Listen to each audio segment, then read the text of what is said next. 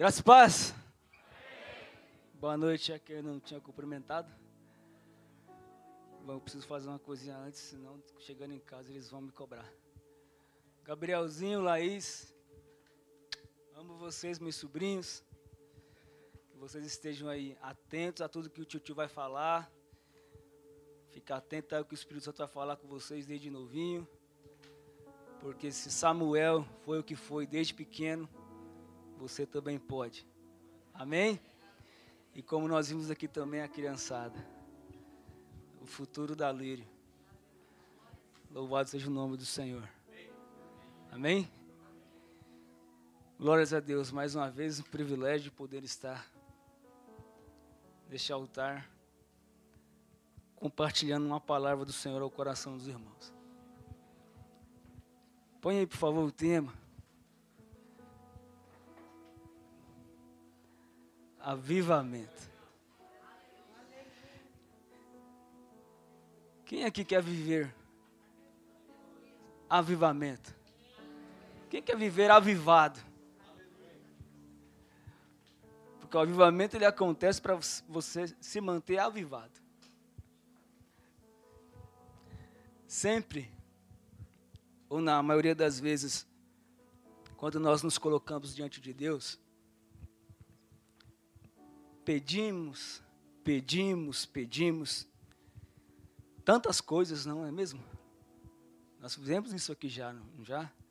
E isso não é errado. Temos que fazer isso mesmo, temos que, porque só Ele pode nos dar. É ou não é verdade?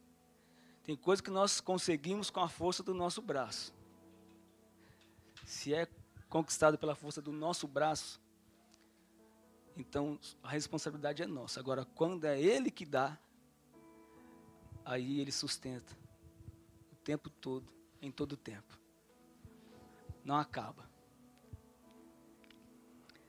E poucas são as vezes, irmãos, que nós, que eu, que você, nos colocamos diante de Deus e lhe, e lhe perguntamos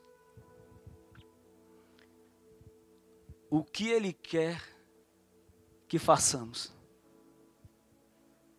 É ou não é verdade? Porque muitos estão vendo Deus como um mercado. Tem tudo que eu preciso, então eu vou lá e pego. Deus tem isso e aquilo, aquilo, aquilo para mim. Então eu vou, me dobro, peço, peço, peço, peço. E ainda me acho no direito de falar: Deus, você é obrigado a me dar. É muita petulância de um ser humano, é ou não é? E ao mesmo tempo muito corajoso, né? É mais ou menos aquela situação de usar, né? Que a arca vai cair do carroção, ele vai colocar a mão e. Poxa, mas a intenção era boa, gente. Ele não ia deixar a arca cair. Mas não era a função dele. Veio o fogo e fulminou. Já estou vendo aqui os irmãos com as caras meio assustados aqui. Sabe um exemplo de pergunta que, que nós não fazemos ou se fazemos é pouquíssimas vezes na nossa caminhada cristã é essa: Senhor, o que tu queres fazer em mim é através de mim. Não é aquela, aquela pergunta, Deus me dá. Não é aquela petição de falar, Deus me dá isso, me dá aquilo para mim. Não é agora. A situação muda, é o que? O que tu queres fazer em mim e através de mim. Ou seja, já não sou eu em evidência, é a vontade plena do Senhor. E nos nossos dias, irmãos, se você parar para analisar, pouquíssimas pessoas têm tido essa coragem nos dias atuais em que vivemos, pedir isso para Deus. Hoje ninguém, não vou colocar ninguém, mas no número muito reduzido, se joga diante de Deus com intensidade, com desejo, com vontade, pede para Ele, Senhor, levanta-me nessa geração, nesse tempo, como um profeta do Senhor que não negocia a verdade do Evangelho. Porque hoje existe uma geração que está abrindo concessões e ainda exigindo do Senhor que Ele encha de unção e de poder. Mas isso não vai acontecer. Porque não, não é um compromisso meu ou seu com a vontade dele, e sim com a minha vontade. E se a minha vontade vai ser feita, então eu abro concessão. E nem paramos para pensar que a vontade do Senhor vai ser contrariada na nossa vida e nós vamos perder mais do que ganhar. É ou não é verdade? Um exemplo, põe para mim Lucas capítulo 18. Olha o que diz. Isso é um exemplo. Certo homem importante lhe perguntou: Bom mestre, que farei para herdar a vida eterna? Por que você me chama bom? Respondeu Jesus. Não há ninguém que seja bom a não ser somente Deus. Você conhece os mandamentos: não adulterarás, não matarás, não furtarás, não darás falso testemunho, honra teu pai e a tua mãe. A tudo isso tenho obedecido, desde a adolescência, disse. Ao ouvir isso, disse-lhe Jesus: Falta ainda uma coisa. Venda tudo o que você possui e dê o dinheiro aos pobres, e você terá um tesouro nos céus. Depois, venha e siga-me. Ouvindo isso, ele ficou triste, porque era muito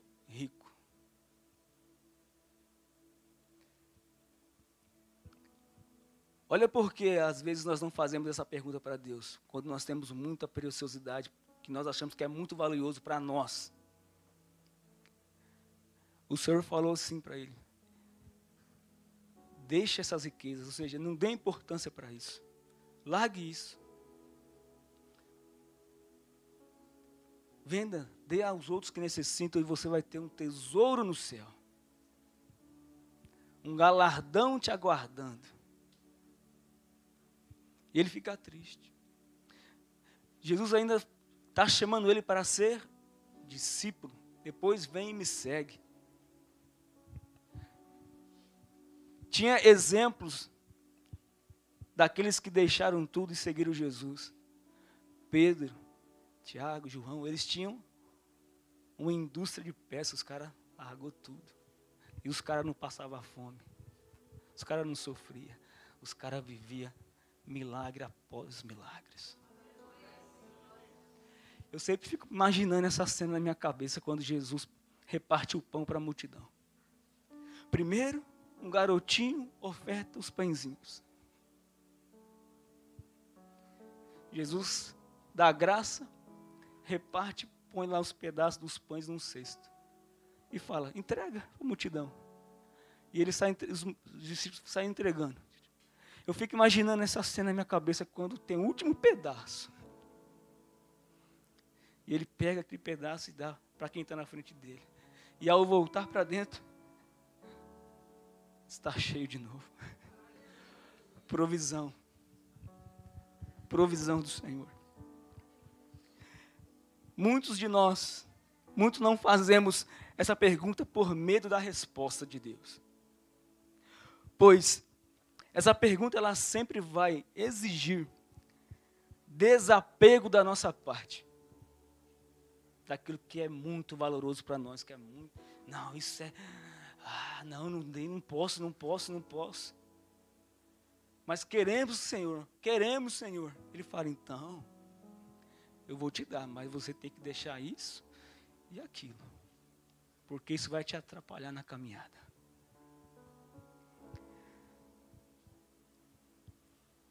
Ou seja, então, para se cumprir em nós a vontade dele, quando nós pedimos para ele fazer em nós, fazer em mim, fazer em você, aquilo que ele quer, isso vai exigir desapego. Nós iremos perder alguma coisa nossa, mas o que iremos ganhar dele. Não há dinheiro que calcule. Não há dinheiro que calcule. A gente ora e pede, Senhor, faça em mim ou através de mim. Aí Ele faz de você um homem ou uma mulher cheia da presença dEle. E você vai lá e fala de Jesus a um semelhante e ele se rende a Cristo. Isso não tem preço. Arrancar, ser alguém que está ali trabalhando com Jesus, tirando pessoas do lamaçal do pecado. Ou segurando a corda para que outro desça no fundo do poço e resgate quem está lá embaixo. É o que temos feito como igreja, dentro de missões, irmãos. Pedimos muitas vezes para o Espírito Santo nos encher com poder, mas não há espaço.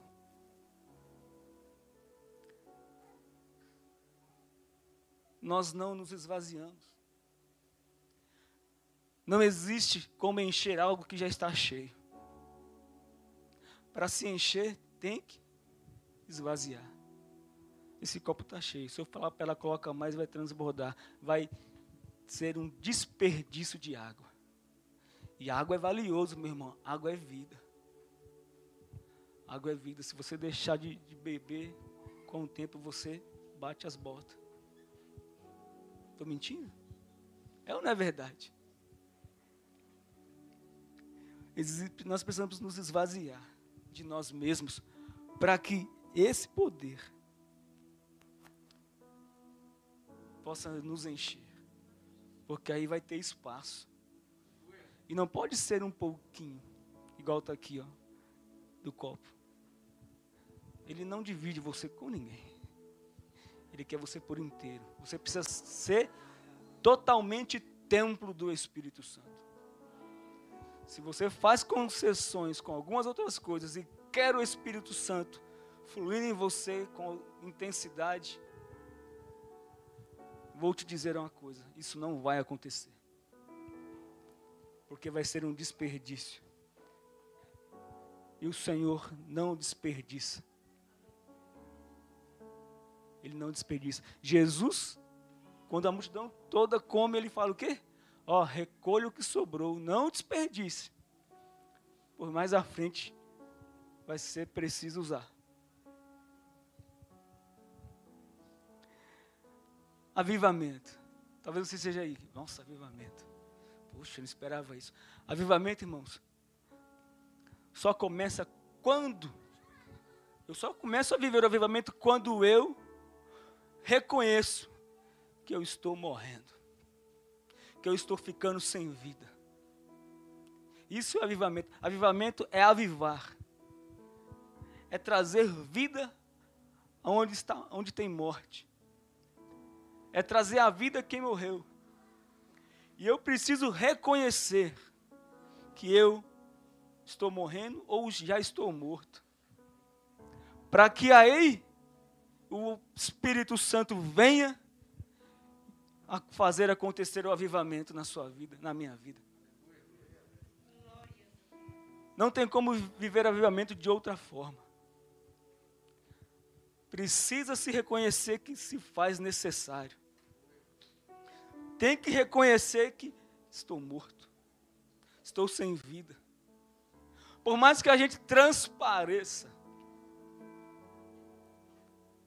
por mais que nós nos, nos portamos como vivos, Jesus fala como sepulcros caiados, por fora aquele sepulcro lindo, mas por dentro a podridão, Precisa reconhecer que existe isso. Porque se você tiver vergonha de reconhecer isso diante dele e confessar a ele, Senhor, eu estou assim, eu preciso. O que eu faço, Senhor? Faz em mim, Senhor. A tua vontade, a ele vem. E coloca a vida dele, porque há espaço total para isso.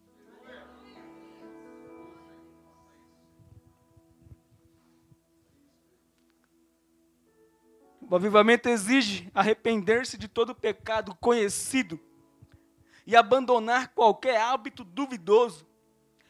É preciso haver confissão e arrependimento. Simples assim. Para se viver avivamento, precisa haver reconciliação. Se reconcilie-se. Se houver alguma barreira, seja com pessoas ou seja para com Deus, isso precisa ser quebrado. Se você causou prejuízo a alguém, você precisa restituir. Lucas 19, 8. Que exemplo glorioso. Mas Zaqueu levantou-se e disse ao Senhor: Olha, Senhor, estou dando a metade dos meus bens aos pobres. E se de alguém extorquir alguma coisa, devolverei quatro vezes mais. E sabe qual é a resposta de Jesus para Zaqueu? Hoje entrou vida nessa casa, hoje chegou salvação nessa casa. Zaqueu, ele estava numa árvore querendo ver Jesus, mas a multidão o impedia. De repente, Está lá Jesus dentro da casa dele. O fato dele ver Jesus e ouvir o convite de Jesus já causou dentro dele transformação. E o que será que foi que ele ouviu de Jesus enquanto estava ali almoçando com Jesus? Que Zaqueu reconhece e fala: Ei, Senhor, eu fiz muita coisa errada, eu extorqui muita gente. Ele era um publicano. Trabalhava para o governo romano. Ele era israelita, trabalhava para o governo romano, extorquia do próprio povo. Exigia corrupção. E nesse momento esse cara tem a venda dos olhos aberta, as escamas caem, ele reconhece. Poxa, eu estou com Jesus aqui dentro, na minha casa, mas se eu não tomar uma atitude, se eu não tomar uma decisão, eu vou continuar do mesmo jeito. E o meu final vai ser desastroso.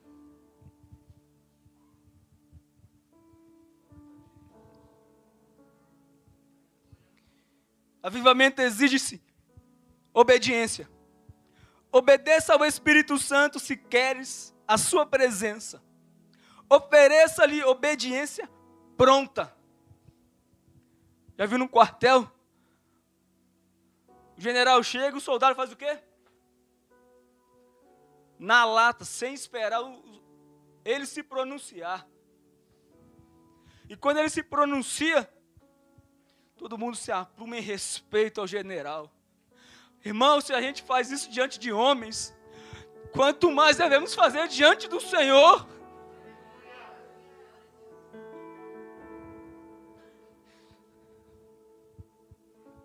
Tem que ser uma obediência implícita e inquestionável. O general dá uma ordem, você não você não vai não o contraria.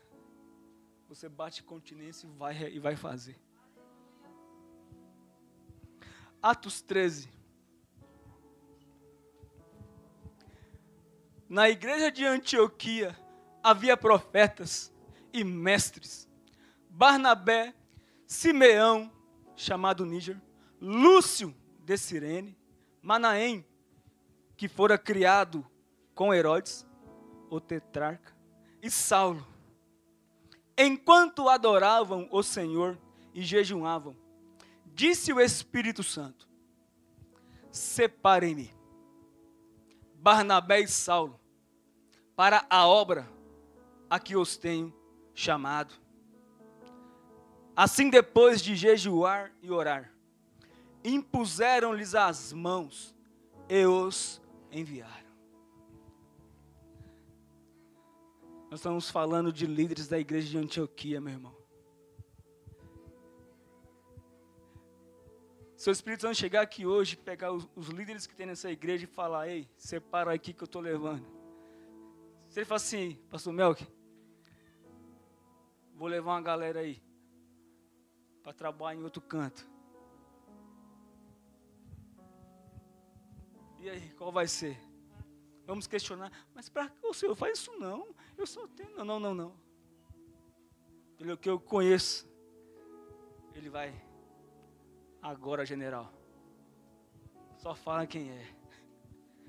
Eram esses caras, irmão. Eram mestres. Eram discipuladores, formadores de discípulos.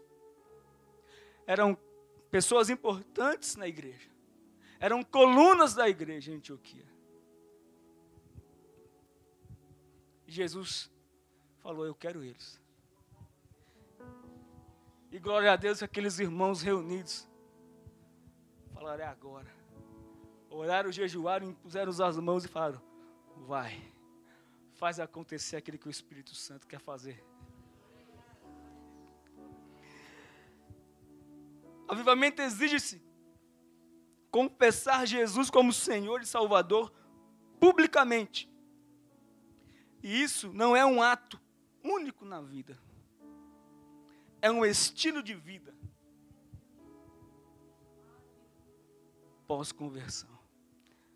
Me converti. Confessar Jesus agora se tornou um estilo de vida. Eu não tenho vergonha de falar que sou de Jesus no meio dos meus amigos, na faculdade, no, onde eu estudo, onde eu trabalho, no meu bairro eu transpareço que pertenço a Ele. O avivamento exige isso. Que os discípulos de Jesus se mostrem. Não somente falando quando questionado, mas pelos seus atos, pela sua posição, pela forma de tratar, pela forma de cuidar. Esse é discípulo de Jesus. Discípulo de Jesus nunca pensa em si só. Discípulo de Jesus sempre olha para o outro e fala: Eu posso. Nossa, estou doendo aqui. Poxa, mas ele ali está mais ferido do que eu. Vamos lá, amigo. E é quando a gente dá esse braço para o próximo. Ele restaura-nos.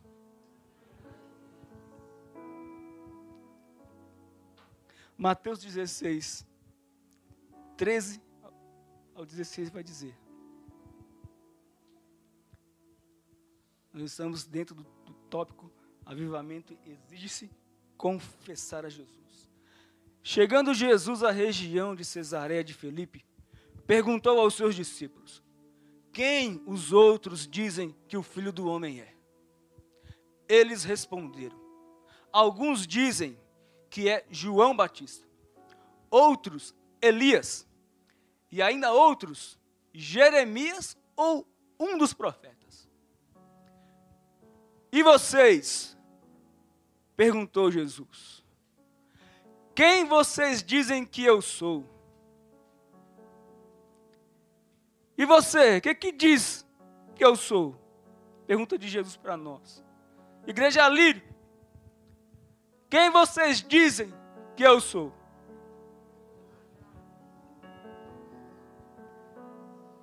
Simão Pedro respondeu: Tu és o Cristo, o Filho do Deus vivo. Eu imagino ele falando isso com uma convicção, irmãos. Mas com uma convicção, sabe aquele olho no olho? Tá ligado? Aqui, ó. Você acha que Pedro ia falar assim? Ah, Senhor, eu acho que, é, que o Senhor é o João Batista mesmo. É, ele, é, Pedro viu João Batista, rapaz. sabia que quem era Jesus e quem era João Batista. E quão pequenino era João Batista diante de Jesus. Convicção. Convicção. João, põe aí para mim João 6. Daquela hora em diante, muitos dos seus discípulos voltaram atrás e deixaram de segui-lo. Jesus perguntou aos doze: Vocês também não querem ir? Simão Pedro lhe respondeu: Olha Pedrão aí, oh glória. Senhor, para quem iremos? Tu tens as palavras de vida eterna.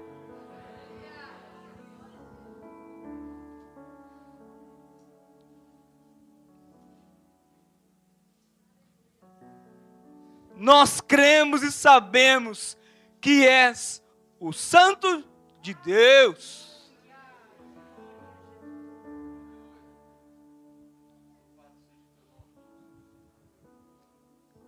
confissão. Avivamento exige confissão. Deu a introdução, agora eu vou começar. Ezequiel 47. Aqui é a visão de que Deus toma Ezequiel nessa visão. Nós já lemos várias vezes sobre isso aqui. Mas eu eu glorificar a Deus, eu amo esse Senhor. Obrigado pela tua palavra que se renova. O texto nunca vem do mesmo jeito.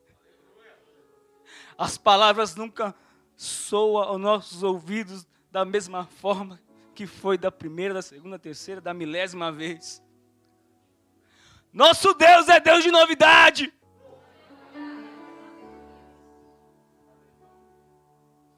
E ele fala de, de, de jeito novo para te lembrar, crente. Aquilo que ele já falou um dia e você se esqueceu. Isso é amor. Isso é se preocupar com a tua alma. Porque se ele já falou, é porque ele é importante. Isso precisa se viver. Vamos lá. O homem levou-me de volta à entrada do templo. Só para a gente entender. O homem levou ele a ter uma visão por dentro do santuário, tudo que acontecia dentro do templo, em Jerusalém. E eles entraram no templo, agora eles estão voltando para a entrada do templo. Vamos lá. Evi águas, Evi água, saindo de debaixo da soleira do templo, e indo para o leste, pois o templo estava voltado para o oriente. A água descia de debaixo do lado sul do templo, ao sul do altar. Ele então me levou para fora, pela porta norte, e conduziu-me pelo lado de fora até a porta externa que dá para o leste. E a água fluía do lado sul. O homem foi para o lado leste com uma linha de medir na mão. E, enquanto ia, mediu 500 metros e levou-me pela água que batia no tornozelo. Ele mediu mais 500 metros e levou-me pela água que chegava ao joelho. Mediu mais 500 e levou-me pela água que batia na cintura mediu mais 500, mas agora era um rio que eu não conseguia atravessar, porque a água havia aumentado e era tão profunda que só se podia atravessar a nado. Era um rio que não se podia atravessar andando.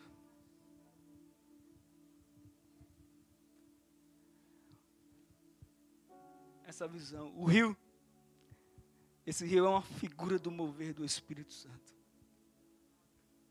Esse rio é uma figura do mover do Espírito Santo.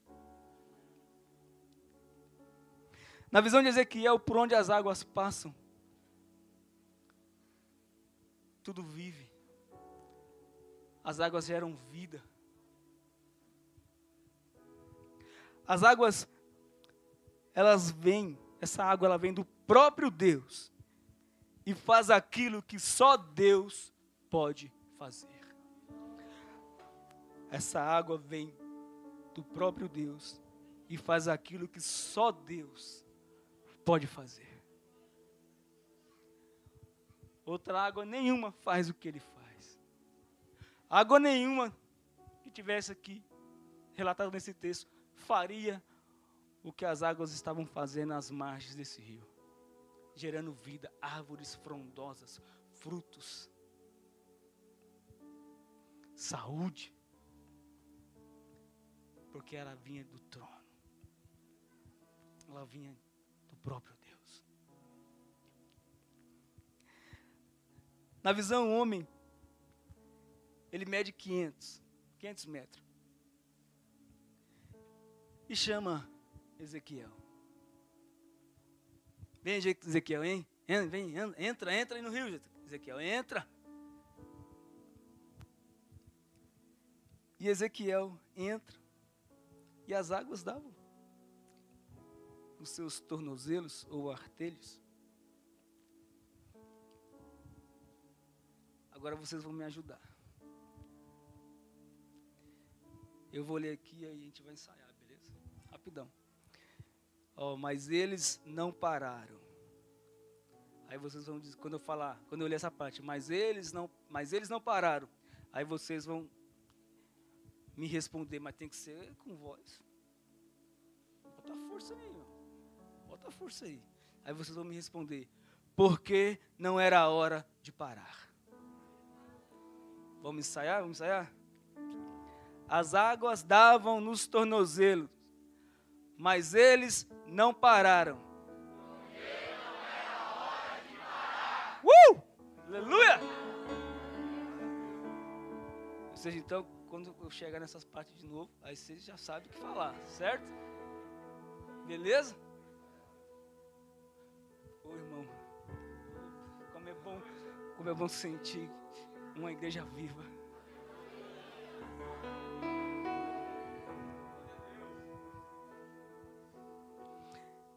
Eles então, eles medem mais 500 metros, ou mil côvados, como diz algumas. Agora as águas já estavam dando no joelho, ou seja, está ficando mais fundo. Mas eles não pararam.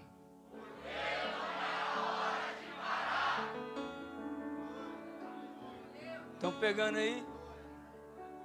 Aleluia. Andaram mais 500 metros adentro do rio. Agora já é, já são um quilômetro e meio rio adentro.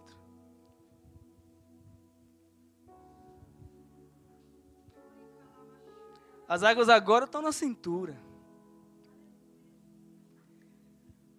Já não já não está tão raso, já não é, irmãos? Já não é.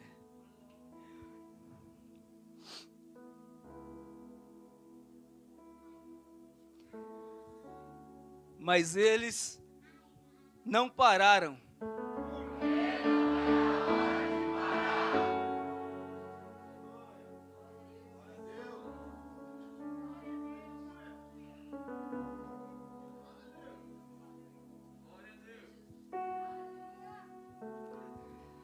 reino não para, irmão.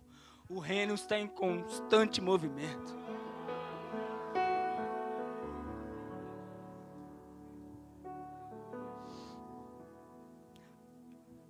Andaram mais mil côvados, ou seja, mais 500 metros. Total agora já são dois quilômetros rio adentro. Imagina, irmão, dois quilômetros rio adentro. Doideira, né? Para alguns aí deve ter medo de água, essas coisas, deve estar. Misericórdia! Já tá, tá quase tendo um treco ainda, só de, só de pensar. Andar dois quilômetros para dentro de um rio. Lembro uma vez que eu estava no Rio de Janeiro com um amigo e eu fui boiando. Quando eu fui, quando eu me dei por conta, a praia estava longe, irmãos. Não sei se estava dois quilômetros. Acho que não, estava menos. Quando aqueles jets que passam assim, e os caras, volta pra lá! E, e, carioca, ele é delicado, né? O, o, carioca que não é convertido, viu? O carioca convertido é educado. E saiu aquela rajada de, de línguas estranhas e bota estranha nisso. Eu olhei assim, praia lá, irmão, eu falei assim, e agora? E para voltar? Porque o mar, as ondas te, te traz para dentro, certo? Eu falei, agora lascou. Aí quando vinha aquela zondona, eu ia. Rapaz, bebi água de sal. Aí bebi água aquele dia. Quando eu cheguei na, na, na areia, eu,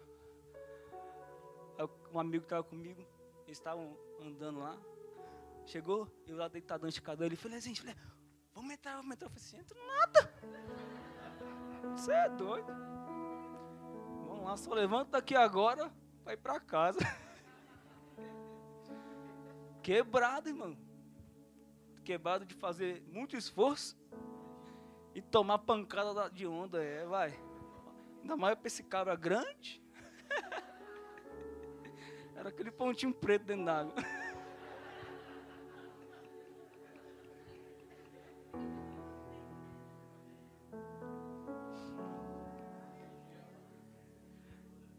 Então andaram, agora, agora são dois quilômetros rio adentro.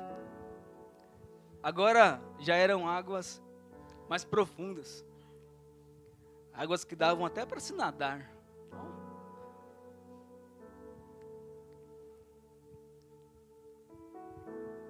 Maravilha, né? Agora curtindo um, um rio. Vida no Espírito, irmãos é parecido com a visão desse rio. Vida no Espírito é parecida com a visão desse rio. É um exemplo. Alguns de nós entramos só até os tornozelos. E o nível de influência do Espírito Santo na vida vai até um certo ponto. Até um certo ponto o Espírito Santo comanda. Chega num certo ponto, fala, Espírito Santo, aqui não. Aqui é comigo. Ou seja, só até os artelhos.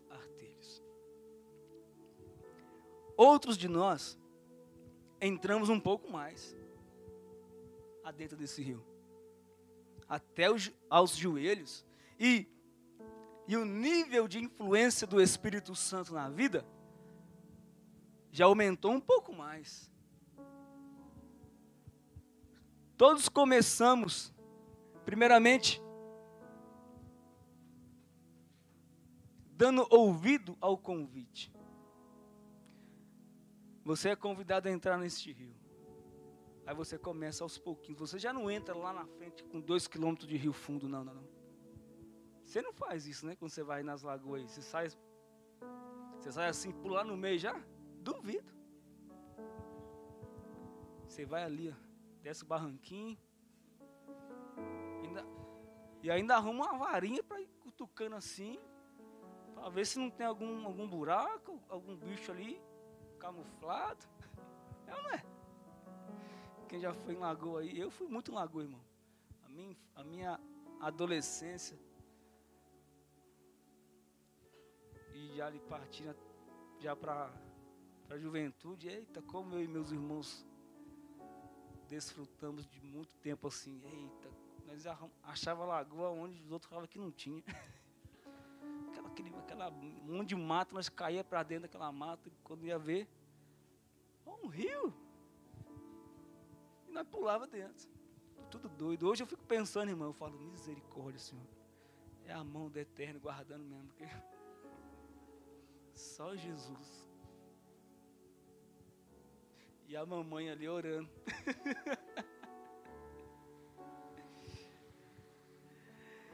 Aleluia. Outros avançam um pouco mais. As águas vão até nos lombos. Tá aqui, ó. Só mexe a cabecinha. Tá de boa ali, ó, de boa. Aqui, daqui para baixo, né? E o nível de influência do Espírito Santo é um pouco mais alto. é um pouco mais alto. Por quê? Não importa se você está com águas nos tornozelos, nos joelhos, ou nos lombos. A diferença aqui, né, na leitura, o nível da água é significativo, não é? Tornozelos, joelhos, cintura, lombos. Ter uma diferença aí considerável. Porém, em qualquer desses níveis, você ainda está no controle. Por incrível que pareça, você ainda está no controle. Sabe por quê? Porque ainda dá para pôr o pé no chão. Não, mas dois quilômetros dentro está fundo.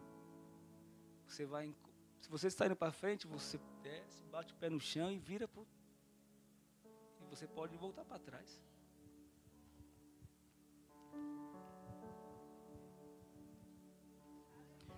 Ou seja, você ainda tem controle. Você decide ainda se vai para a direita, para a esquerda, se continua para frente ou se volta para trás. Agora, quando eu, quando você ou quando todos nós chegamos onde as águas são profundas, profundas. Não é você, não sou eu, não somos nós que se governa mais. Agora é o rio que carrega você. Agora já era. Para onde o rio quiser te levar, você vai. Porque um rio a, a dois quilômetros para dentro, ele já se tornou uma corredeira. Ele já foi, já teve quedas, já teve curvas. O rio está a toda velocidade. O rio está furioso, o rio está poderoso. Aí não tem como mais. Até para dar abraçada você se cansa e se machuca se quebra.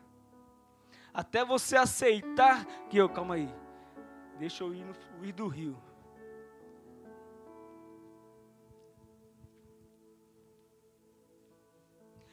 Há um lugar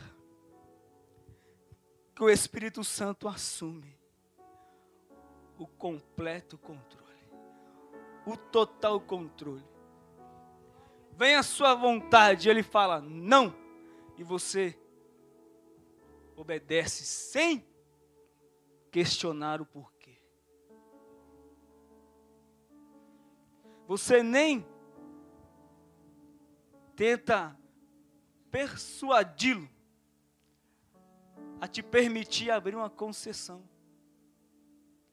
Não, mas eu não acho que isso é pecado. E onde foi que vocês leu no Evangelho de Jesus Cristo que a sua opinião tem mais autoridade do que a dele. O seu achismo das coisas não é da forma que você acha ou pensa, é da forma que ele já deixou em palavras e em pensamentos e em direção. Simples assim.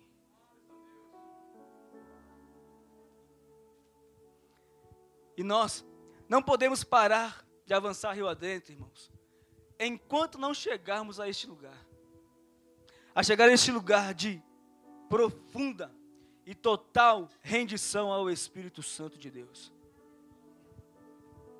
A chegar a um local que nós já não medimos força com a vontade dEle. Nós só vamos. Não nos preocupamos. Nós só vamos. Só vamos no fluir do rio.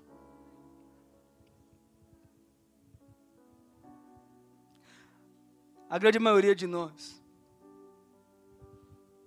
ainda não chegamos ao lugar que Deus quer. E é por isso que eu e você ficamos em desconforto.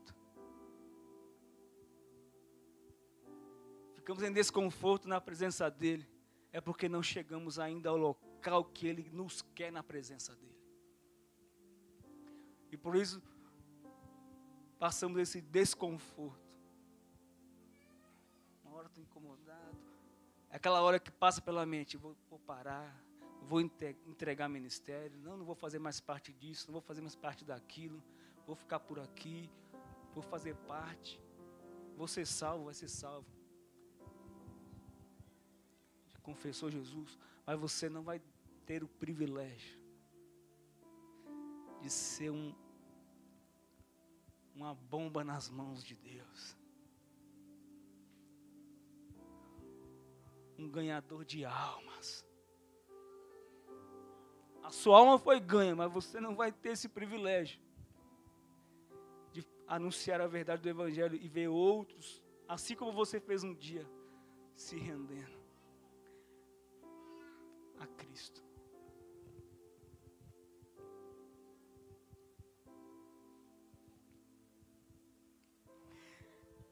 Existe uma fantasia de avivamento, irmãos.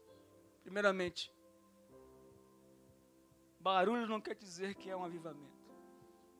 Barulho pode se dizer que seja uma euforia, algo passageiro.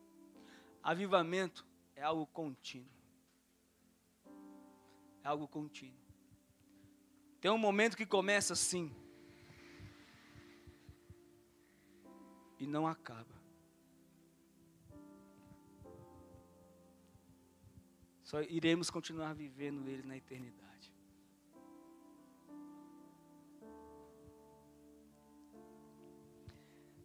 Tem muito crente achando que o rio de Deus vai causar uma inundação na, sua, na vida dele. Sabia disso? Então assim, está à margem do, do rio, não, e está assim, quando vier o rio, ele vai inundar, vai pegar as margens, então vai me pegar e vai me. Aí eu vou junto. Eita! E fica lá na margem. Parado, vendo a vida passar, vendo as coisas acontecerem. Esperando esse momento da inundação do rio de Deus, da unção e do poder do Espírito Santo passar pela vida dele. Tem crente uma vida inteira, irmão. Tem crente uma vida inteira esperando esse rio de Deus. Está parado. Pensando, uma hora ele vem, uma hora ele vem. Está na palavra aí, ó. Ezequiel, nós acabamos de ler, está aqui na palavra. O rio foi fluindo, foi fluindo. Mas Ezequiel desfrutou do que o rio tinha para dar para ele quando ele entrou nele, não quando ele ficou à margem.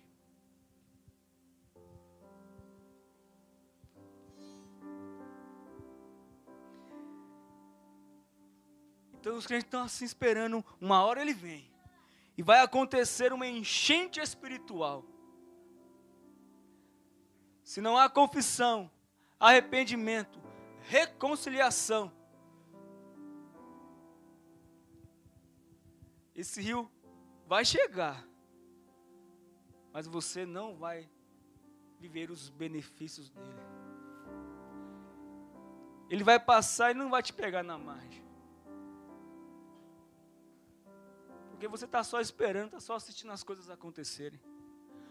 Quantos crentes nesse tempo dessa pandemia estacionaram, pararam, desistiram? Igual o povo no deserto, viu nuvem, viu coluna de fogo, maná, cordonizas, viu sair da rocha água. Em certo momento, desejaram voltar para o Egito. Lá nós tínhamos carne, Vixe, Esqueceu do Deus da providência, do Deus que provê, do Deus que faz tudo acontecer. E porque ficou difícil, eu paro. É quando fica difícil que a gente tem que avançar. Se manter a postura. Porque coisa grande vai acontecer. Crente! Crente! Não é o rio que invade a sua vida.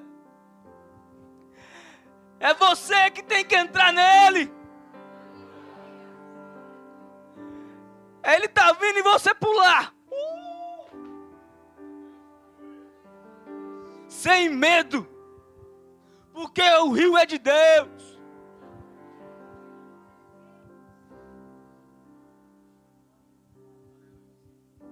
Muitos estão esperando o Espírito Santo fazer tudo sozinho. Deus vai fazer. Ele é poderoso, ele é soberano. É sim. É sim. Todo poderoso. E a gente fica. Cadê o rio? Cadê o rio? Cadê o rio? E o Espírito Santo está dizendo: Cadê a turma que não entra? Cadê a turma que não entra? Cadê a turma que não entra? Precisamos de visão espiritual, irmão. Precisamos pedir isso para Deus, dar visão para nós vermos o, o rio de Deus, o agir de Deus e nós irmos junto, para não ficarmos para trás.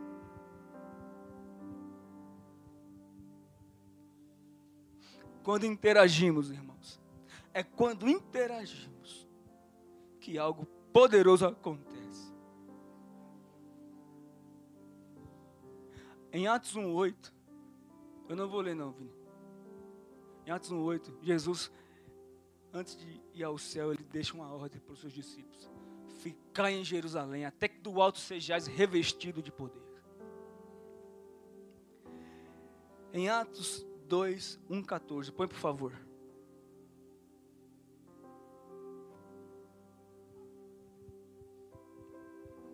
Atos 2. Chegando ao dia de Pentecoste, estavam todos reunidos num só lugar. Obediência. De repente veio do céu um som, como de um vento muito forte, e encheu toda a casa na qual estavam assentados. E viram o que parecia línguas de fogo que se separaram e pousaram sobre cada um deles. Todos ficaram cheios do Espírito Santo e começaram a falar noutras línguas, conforme o Espírito Santo os capacitava. Quando nós interagimos com o Espírito Santo, recebemos dele capacitação, ousadia, autoridade, e sinais e maravilhas acontecem. Mas quando não interagimos com o Espírito Santo de Deus, algo terrível também acontece. É. Efésios 4:30. Não entristeçam o Espírito Santo de Deus, com o qual vocês foram selados para o dia da redenção. Quando não há interação minha com o Espírito Santo, eu entristeço ele. E possa ser que no caminho eu perca esse dia da redenção.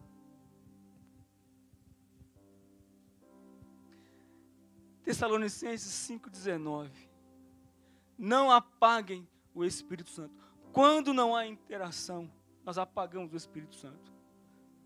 Não é um igual chegar aqui, tipo, né, desligar o LED aqui, não é isso. Nenhum ser humano nenhum tem esse poder. O apagar do Espírito Santo é anular totalmente a influência, a ação, o poder dele na sua vida. Quando não há interação, quando não se interage com. Interação com o Espírito Santo, irmão, não é somente neste ambiente. É muito bom estar aqui demais.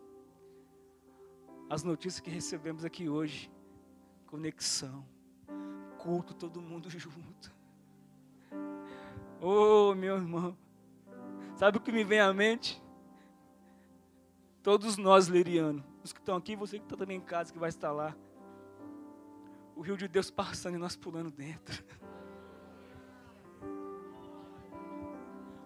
Para um, indo para um novo nível de controle dele na nossa vida, a produzir frutos e frutos para a eternidade.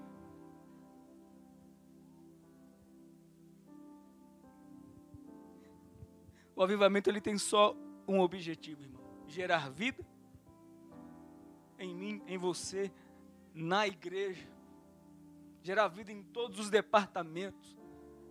Sabe, a vida é você fazer tudo sorrindo, com um brilho nos olhos, com amor, com paixão, com intensidade.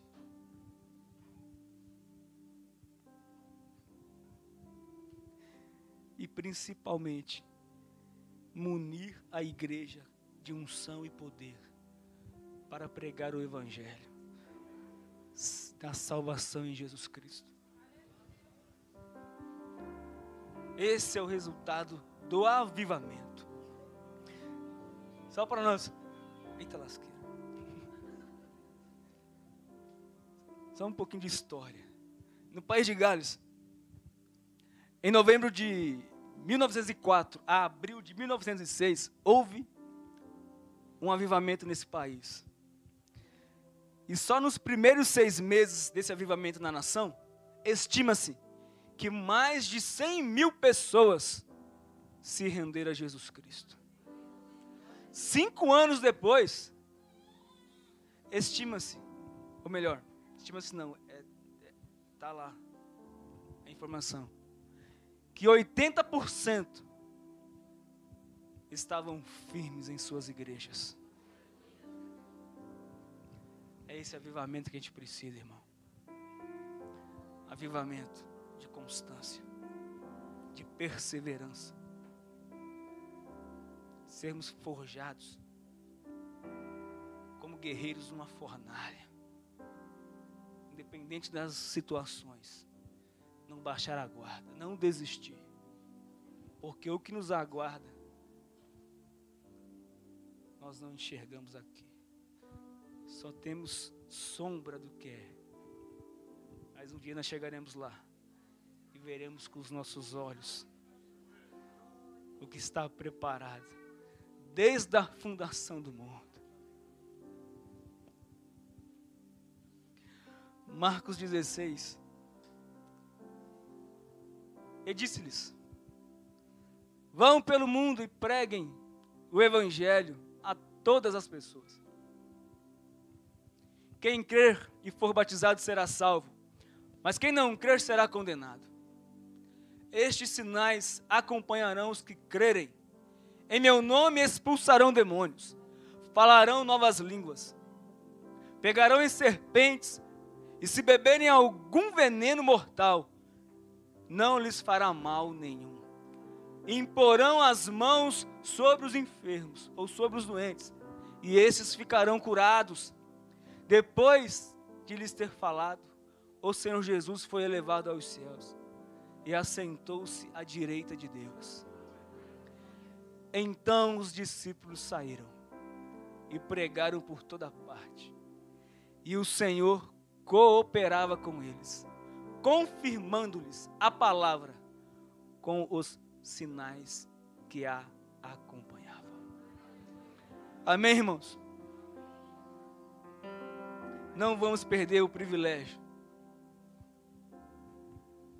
de sermos ceifeiros nesse tempo, desse tempo, na seara do Senhor. O mundo é a seara do nosso Deus. poucos são ceifeiros. Como fomos ministrados.